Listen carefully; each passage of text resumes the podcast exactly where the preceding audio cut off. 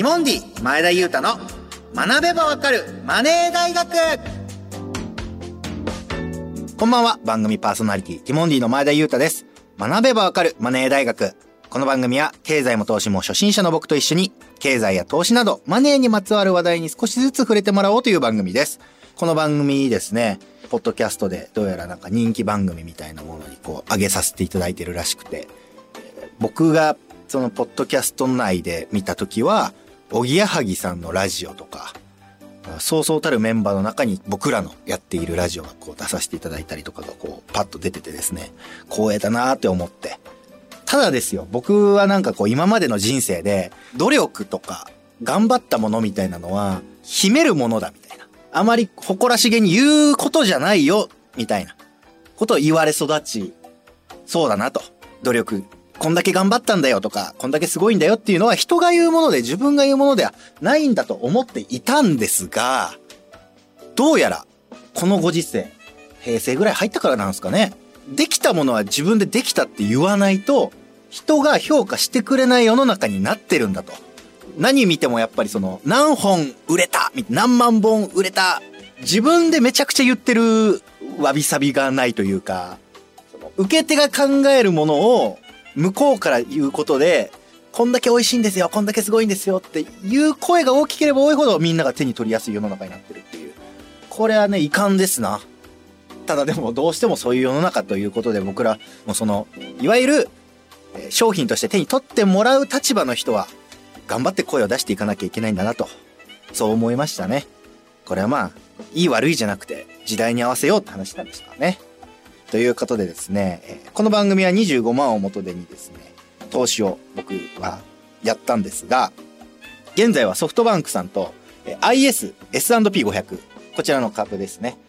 大きく分けて個別株と ETF、こちらの2つ2種類を買ったということなんですが、現段階、ソフトバンクさんは15,540円のプラスが出まして、S&P500 では2800円こちらの利益が出てると。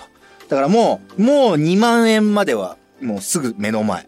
25万円を投資したら2万円のプラスが出そうになっているという。ただこれ、2万円は超えてた日もあるっていうね。これはもう、この調子でどんどん頑張れ経済と。ソフトバンクさんが調子悪くても僕はアメリカの ETF 買ってますから。どっちかが良ければ。まあ今はもうね、大富豪の道がどんどん近づいてますよ。だってこの番組始めてまだそんな1年も2年も経ってないのに、2万円になってますからね、プラスが。これはワクワクしますね。ということで、この後ですね、CM を挟んでみんなでマネーを学ぶ、マネー経済投資についてみんなで学ぶコーナー。そして、後ほど、日本経済新聞の編集委員、そして現役大学生に登場してもらいます。SNS は、ハッシュタグマネ大、ハッシュタグマネ大で投稿してください。それではティモンディ前田裕太の学べばわかるマネー大学スタートです。この番組は東京証券取引所日本経済新聞社の協力でお送りします。アリとキリギリス諸君海が綺麗だな。おやキリギリス君じゃないか。アリ課長ご無沙汰しております。課長はやめてくれよ。もう僕は引退したんだからだが現役時代から資産形成を続けていたので日々の暮らしに不自由はしていないんです。私もファイヤーしたつもりでしたが今は起業の道を選び社員たちと一緒に上場を目指して頑張ってます。お互い頑張ってきたんだね。なんだあれは。JPX マネブラボ役立つお金の情報がいっぱい。社員の研修に使えますね。ここんなサイトがあるなんて。お金のこと投資のことまずはここから。総合金融経済教育ポータルサイト JPX マネブラボ。投資に関する最終決定はご自身の判断でなさいますようお願いします。東京証券取引所。モンディ前田裕太の学べばわかるマネー大学みんなでマネーをマネぶ番組パーソナリティティモンディの前田裕太ですこの番組で経済マネー投資について教えてくださるのは、日本経済新聞編集員の山本ゆりさんです。山本です。えー、お金千人の名前を欲しいままにしている 昭和の女です。よろしくお願いいたします。いいですね。今回はもう、日本経済新聞の、もう、お膝元というか本拠地、本丸で今回撮らせていただいてますけど。そう、いつもね、ラジオ日経なんですけれど、はい今日は、あの、私のオフィスのところに皆さんいらっしゃって、どうですかこの私のこの窓から見える、この光景は？すごい景色のいいところでこんな。いそうなの、私は本当にいい窓際に。や、編集委員ですからね。そりゃ、いいとこでしょうけど、さすがですね。やっぱ日本の経済を担っている、まあ新聞の会社の一つと言ってもね、やっぱりさすね、が。ラジオ日経もでもね、下に神社があって、あれも楽しいよね。あれいいですね。いい場所にありますよね。なんかみんないいところにあるな。グレープカンパニーは目黒の、おしゃれじゃないですか。すっごい入り口狭いんだから。さあ、ということで、このコーナーですね、みんなでマネーを学ぶということで、マネ部員として一緒にマネーを学んでもらう大学生を迎えてお送りします。経済や投資などお金に関心のある学生が週替わりで登場します。今日の部員はこの方です。はい、こんにちは。早稲田大学文学部2年の岡林和樹です。努力は私も同じく隠すものだと思っています。よろしくお願いします。はい、いいですね。でも、なんかあれでしょ？就活とかはさ、努力したことは言わなきゃいけないでしょ？いやら、そう、らしいんで、え、なんかかっこ悪くないですか？正直。いや、本当そうなのよ出。すのかっこ、うんなんか、僕は学生時代こんなことやって、この力を手に入れて、みたいいな。や、ちょっと、ちょっと、うーってなるなって。いややっぱりその、やってることをふと見られて、あって思われるのがかっこいいと思ってるので、そうだね。うん。ね、いいね。いいですねそこがいいなって感じなんですけどね。まあ時代もあるのかもね。そういうのをね。言わないとわからないじゃんって人たちのね。ああ、その時代に生きてる。ということでよろしくお願いしおます。お願いしす。ます。今日のテーマです。確定申告するの？しないの？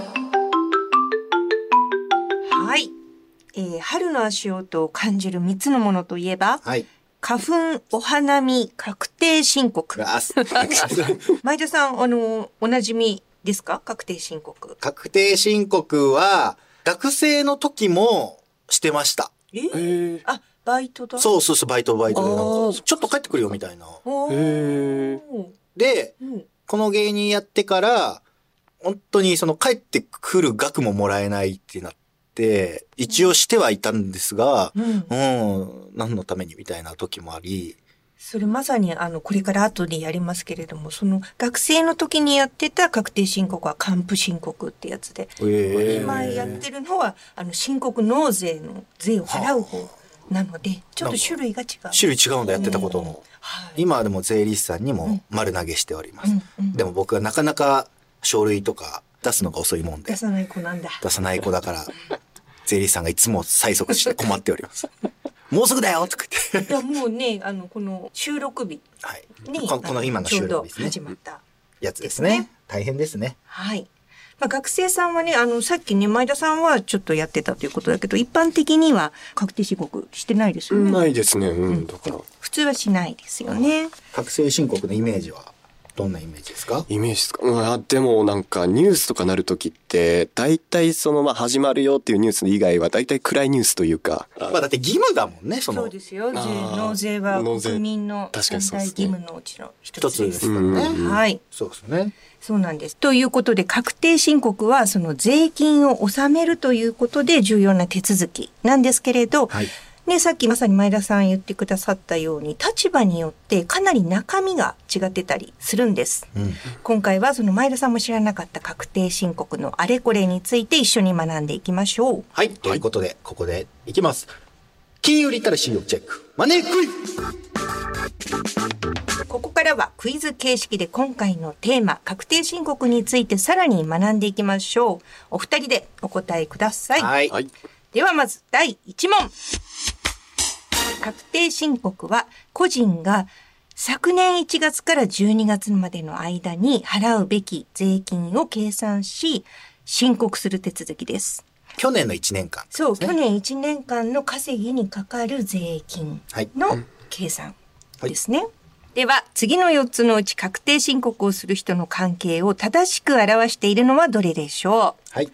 1番、確定申告は社会人になったら全員がしなければならない。2番、自営業やフリーランスは必ず確定申告をしなければならないが、会社員や公務員は確定申告をすることはない。3番、確定申告は仕事の内容に関わらずしなければならない人とする必要のない人に分かれる。4番、確定申告は仕事の内容に関わらずしなければならない人、する必要のない人、する必要はないがした方が有利な人に分かれる。それではお答えください。岡林くん。はい。えーっと、そうですね。でも確定申告のそもそもイメージとして、会社員の人とかは、なんかしなくていいイメージがあるので、うん2、3、4どれかなかなって思うんですけど。ほぼ全部じゃん。うんそうですけど、頑張れ、早稲田の力を見せつけろい。やーちょっと今回、うん推察力でどうにかすんだよ。でも、この文章の自営業やフリーランスは必ずってところの必ずがちょっと引っかかりまして、文章的に。作り方、文学部の考え方ちょっね。と、そう文学を生かして。なのかな。なので、ちょっと、うん、そうですね。うーん、だったらやっぱ3番ですかね。でもこの中だったら。はいなるほど岡林くんが3番。前田さんは？僕は4番だと思います。する必要がない人は、うん僕が本当芸人始めた時みたいに、はいもうしたとて何もならないというか、収入も少ないし、うんなんか、バイトしてた時に、源泉徴収とかされてたんですよね。うん、ありますね。うんうんうん。それがなんか、確定申告の時に帰ってくるみたいな。うんうんうんうん。はい。正解まさに4番。前田さんのおっしゃった確定申告は仕事の内容に関わらずしなければならない人、する必要のない人、する必要はないがした方が有利な人に分かれます。本当にね、その確定申告と今言ってくれた源泉徴収、それから年末調整。うわ、年末調整聞く。そこの四文字熟語は三兄弟で、これが三位一体になってなんですわ。はあ。前田さんはあれですよね。だから今、しなければならない人ですよね。まあだから前田さんのように必ず確定申告をしなければならないっていう人は、大体次のパターンがありますね。はい一番のパターンの人が所得が48万円を超える人。まあ前田さんここですよね。だから昔の駆け出しの頃は所得が48万円超えてなかったってこと1年間で2万とかでしたもん。いやいやいやいやいや、本当でもそういう時期もありますか、全然。でもあの所得っていうのは収入とは違って、はい。その収入からそれを稼ぐためにかかった経費を引いて所得っていうことだからそれ経費が多ければその収入が多くても、まあ、所得2万っていうのはあり あり2万。でもほ2万みたいなもんで人からの おこぼれで生きてなんとかご飯を食べさせてもらってみたいな生活でした。本当にまあでもそういう時もありましたが、うん、今やね。今はやもおう。う大資本家ですからもう和製バフェットですからもう今。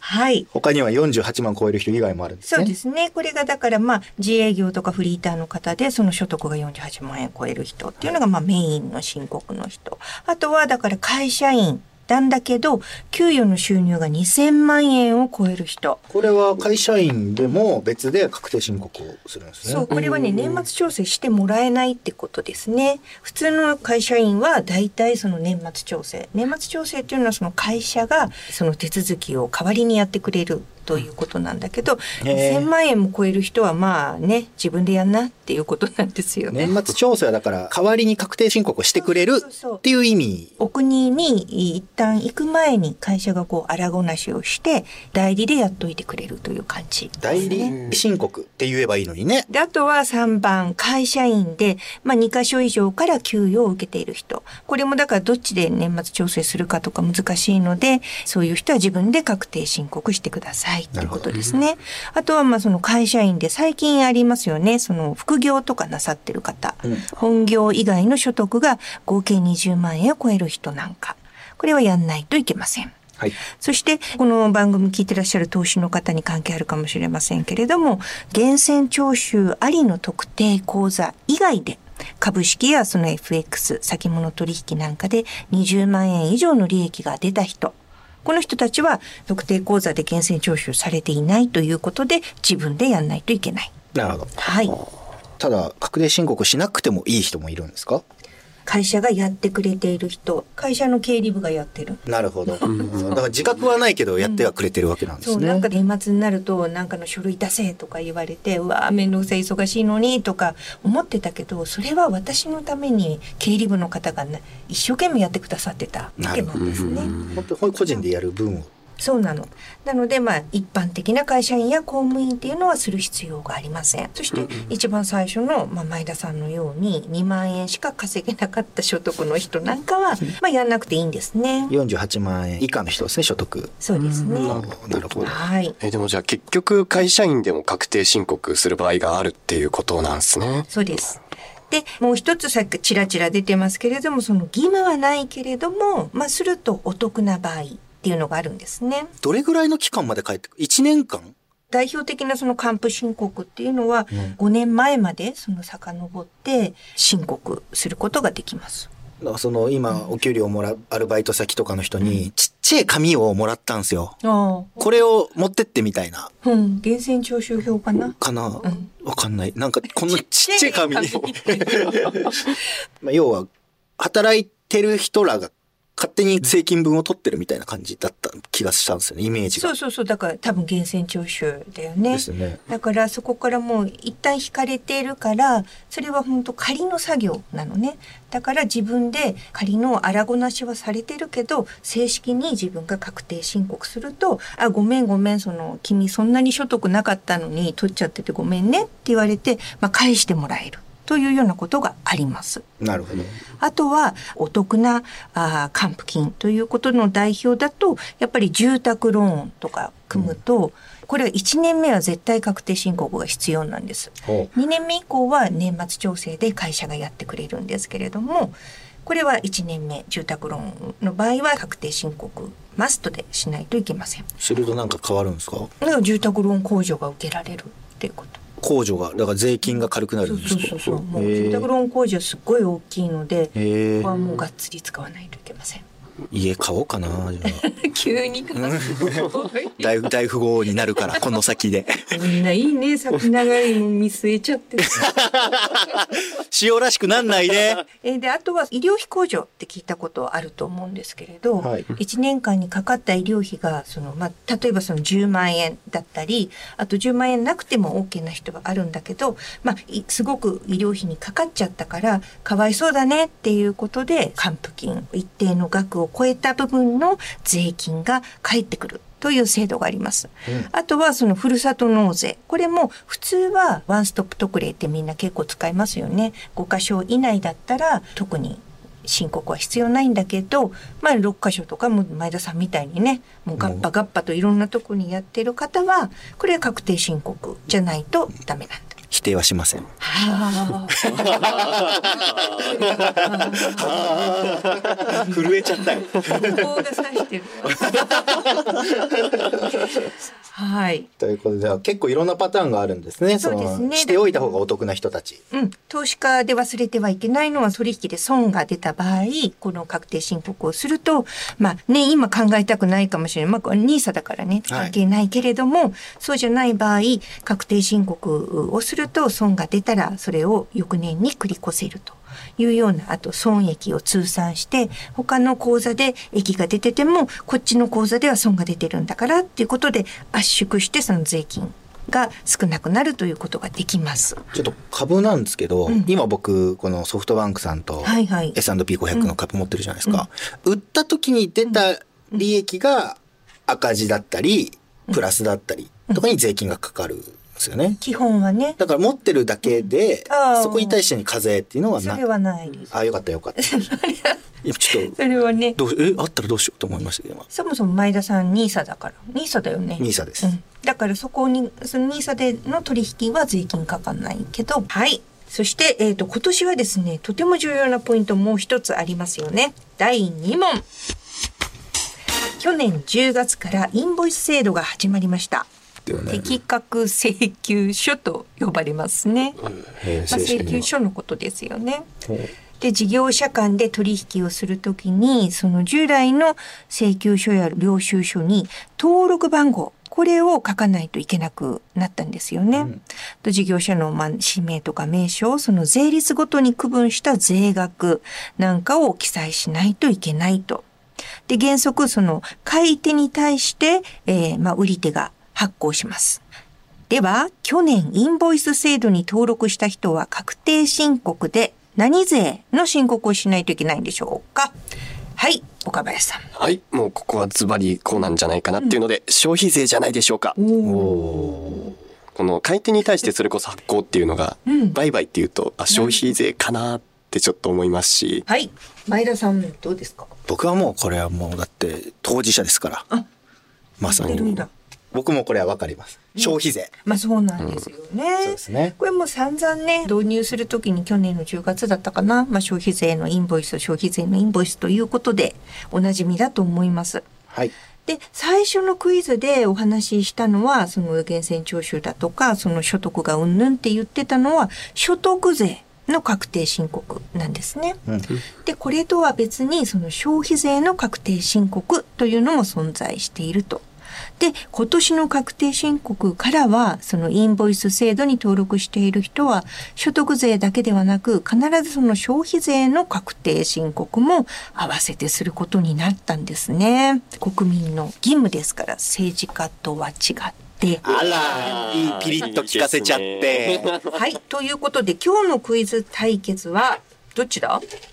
僕2問正解。はい。恐れ入りました。2問正解でした。さすがです。前田裕太の勝ちです。いや、まだまだ弱敗なんで、これから 背中を追いかけつつ頑張っていこうと思います。よ頑張れ頑張れ。はい。で、分かってるとね、はい。なんかこの先、ということでね、インボイス制度。はい。だ去ニュースになって年までは原則として申告する2年前の年度の売上が1000万円を超えていた人が消費税の確定申告をする人が必要があったんですね。うん。で、インボイス制度が始まって以降は、インボイス制度に登録している人は全員消費税の確定申告もする必要があるんですけれども、まあ、2029年までは軽減措置があるんですよね。だから今年初めてその消費税の確定申告しないといけないという人は、この軽減措置を必ず確認してください。なるほど。なるほど。いや、でもちょっと質問いいですか、はい。そもそもあの、確定申告ってどこでするものなのかなってちょっと思っちゃいまして。税務署住んでいる地域に自分の税務署っていうのがあるんですよ、今ではやっぱりこのネット中心になっていて e-tax と呼ばれるものでネット上であの手続きで申告しちゃいますよね、うん僕も e-tax で一回やったことあります。はい。で、パソコンでもできるけど、あの、スマホが嫌じゃない人は、スマホとそのマイナンバーカードを読み取るだけで、まあできるので、ぜひやってみてください。なるほど。今、投資の番組だと思うんですけど、はい実際投資する場合っていう時も確定申告って必要になるもんなんですか？えっ、と、投資によって生じる利益っていうのは、その会社から年ごとに一株いくらっていう配当金が入ると。あとは、いよいよ利益を確定して売却した時に譲渡益っていうのがかかる。この二つあります。はい。で、それぞれに、まあ、20点、正確には315%の税金がかかるんだけど、これね、自分で毎年毎年ね、計決算して納税するのはとても大変なので、特定口座という制度があるわけなんですね。で、特定口座っていうのを使っていれば、証券会社が投資家の代わりに、その投資の損益を記録したり、計算したりして、その納税までしてくれるので、確定申告はいりません。源泉徴収ありの特定口座みたいな言い方するのを聞いたことないかなうん、はい。源泉徴収ありの特定口座。これが優れものなんです。へえ。はい全部やってくれるわけですもんね。はいあ、。そっかそっか。なので、それであれば確定申告しなくていいし、あとはだからもうまさに前田さんがやっている NISA。これはだから少額投資非課税の制度なので、NISA 口座の中の売買であれば利益が出ても非課税になります。確定申告もいりません。なるほど。なるほど。ありがとうございましたありが。とうございます。はいということで今日のテーマ、確定申告。所得税、贈与税の申告、納付は3月15日金曜日までで、個人事業主の消費税等の申告は4月1日月曜日までです。確定申告はしなければならない人、しなくてもいい人、した方がお得な人がいることを学びました。特定講座、NISA 講座も分かりやすく教えてもらいました。ということでいろいろ学んできましたが、岡林くんどうでした？久しぶりのマネー大学は。いや、やっぱり楽しいですね。でもなんか僕、こういろいろテレビの仕事も大変なのよ。猫？猫。36台とかって新しくカメラが出て、もう一人の家に36台は辛いし、勝手にカメラを置いて僕の生活を撮ってるのに、僕のグレープカンパニー事務所とかに、もうちょっとフローリング綺麗にしてあげてくださいとか言ってて、やってるよ一応掃除は、気になる人もいるらしくて、なんか猫ちゃんの水変えてくれみたいなの私見たよ。嘘。いや、かやってるんだけどな、つって、でもその、服かけろ、みたいなとか。